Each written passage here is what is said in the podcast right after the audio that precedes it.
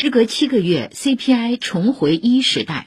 国家统计局昨天发布的数据显示，十一月份 CPI 同比上涨百分之一点六，涨幅比上月回落零点五个百分点。从环比看，CPI 由上月上涨百分之零点一转为下降百分之零点二。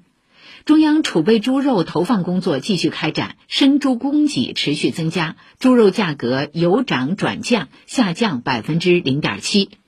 此外，受去年同期对比基数较高影响，十一月份 PPI 同比下降百分之一点三，降幅与上月相同。